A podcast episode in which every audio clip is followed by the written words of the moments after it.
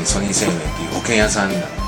フルコミッションでですね、まあ、半分サラリーマンなんですけどもそこで11年過ごしたんですね。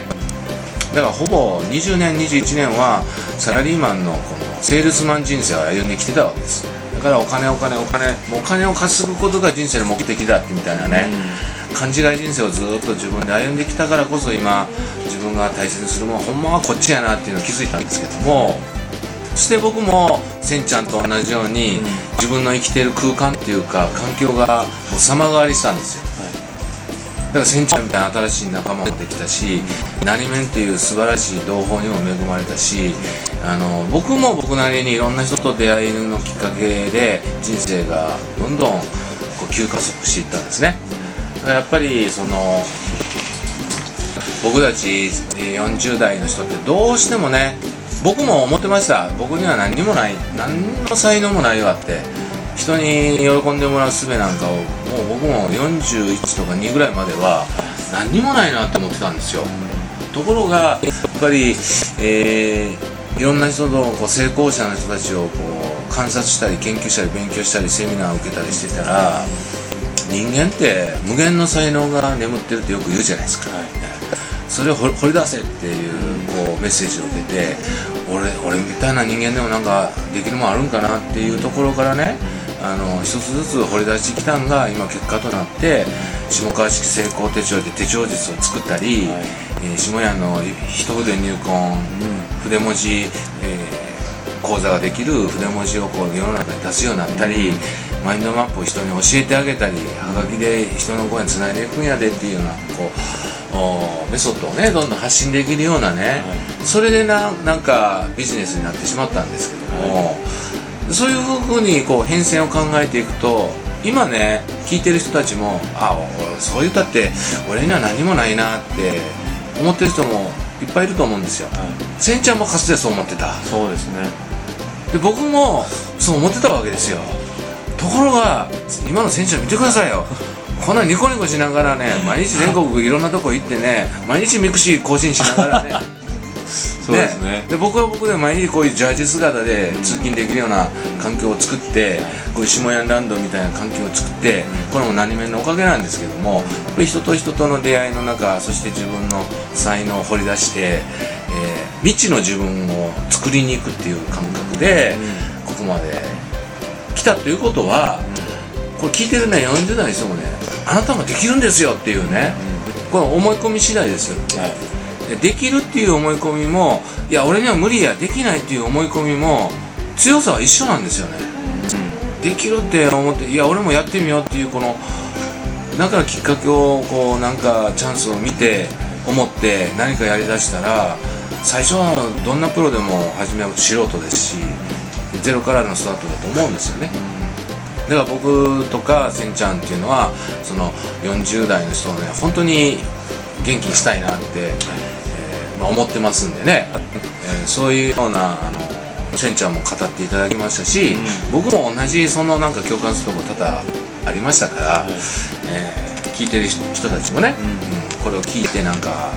一発なんか俺もやったろかっていう、ね、思ってほしいですね。思ってほしいですよね、はい、はい、まあ、そんなかんなでせんちゃんのこう過去を語っていただきました。はい。そして今せんちゃんがその過去の20代30代こんな自分から今現在の44歳の自分でこういう生き方してんねんとか、こんなこんなことが生き方考え方で僕は大切や思うねんっていうことを語ってもらいたいんですけども、はい、その辺のところのまあたくさんあるとは思うんですけども、はい、せんちゃんの人生で大切にしていることベスト3じゃじゃじゃじゃじゃじゃっていうところでねちょっとその辺をちょっと今から語ってもらいたいそうですねはいいいですかどうぞはい僕が今今こんなふうに楽しくいろんな人と出会って生きてるそのやっぱ基本になったのがあの福島先生との出会いなんですけど、はい、そこで一番学んだのがで出会ってね急に変わり始めたわけじゃないんですよ状況が。出会って半年でどんどん悪くなってた。悪くなってたんですよ、うん、そこが問題なんですけどよくなんかみんな人と出会うとなんか急に変わると思って出会うから、うん、出会っても変わらないとなんだ人と出会ったって何も人生変わらないと思うかもしれないんですけど、うん、僕一番大事なポイントがですね僕は師師匠を作ることだと思うんですね、うん。この人についていくんだっていうような何か人を作ってなんかこのそこに何だろう自分を、えー融合させていくとすごくなんか自分の新しい可能性みたいなのがこう見えてきて、あ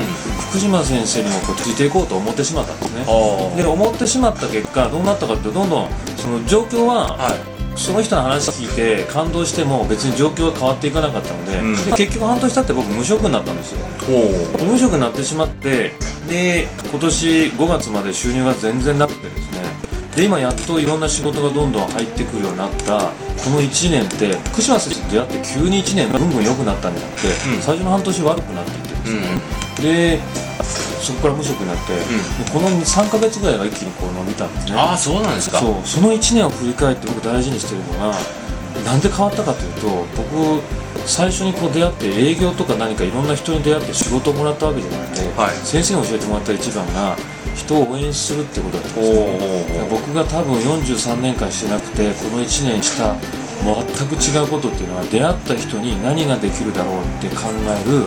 ことしかしなくなったんですよ、うんうんうん。で人に何かするわけですからいきなり仕事当然来ないし、う何も起きないじゃないですか。逆に自分の時間と労力を使って誰かのためにすることしかうん。していなかったので、はい。逆に言ったらなんかマイナスに感じることもあるかもしれないですけど、はい。それをこう半年とか8ヶ月とか続けてきたら、うん。急にある時急に、うん。たくさんの人からうん「せんちゃん」とか言ってあ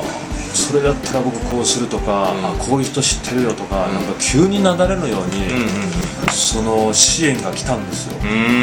これは実は僕の人生で今まで起きてなかったことで、うん。僕はでもそういうことを求めてたんです今まで。はい。どっか行ったらこの人になんか支援してもらおう、はい。何かいいことないかな、はい。セミナー行っても何かこの人からいいノウハウもらおうとか、うん。そこにいる横の人にん。何かいい自分にメリットのある仕事もらえないかとか思って言ってたんですよ、うん。それ全然なかったのに、うん。人に何かできるかなっていうことを辛抱強く半年とか続けていったら、ある時は急にです本当に、うん。なるほど。そう急にです。びっくりするぐらい急にです、でその急に来た理由の一つが応援してたということともう一つが夢を語ってたってことです。は何にも実現しないかもしれなかったけど先生に夢を語りなさいって言われて出会う人に僕はこういうことがやりたいこういうことがやりたいって。ことでそれで何かしてほしいわけじゃなくてただひたすら夢を語り続けてたら、うん。ある時急にじゃあその夢を応援するとかあじゃあせんちゃんの生きてるような生き方をうちの従業員にも教えてほしいとか、うん。っていうことがこうは始まり始めて、うん。そこからうちにコンサルティングに来てくださいとか、うん。ああ千田さん千ちゃんとコーチング、うん。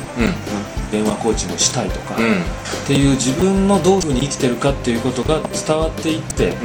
あのそれがさっきの応援とかと相まってはい。何か人が、うん。あのー、せんちゃんとことか仕事とかっていうふうに来てくれて、ん。何の営業もしていなくて、ん。今こうなったというのが、うすごくこのなんかなんだろう自分を大事にしてるということとその自分の現実がこう一致したような感じですか？なるほどね。うん。だからまず僕も共感したのは師匠を作るっていうことでせんちゃんの場合は福島正信さんということで、まあ、その人が言うことを素直に、えーやってきた、そして、えー出会ってからすぐそのまますぐ良くなったんじゃなくて半年くらいは逆に悪くなった。ってこれはねあの僕はあのゴルフクラブと一緒だと思うんですね。ゴルフやっててゴルフクラブ新しいドライバーとか買って最初はね新しいクラブだからこううまくいかないんですよね。逆にスコアが悪くなるんですね。うんところがもともといいクラブだからこれは T に馴染んできたり自分の体の一部になってきたらしばらくしてスコスコアが上がってきて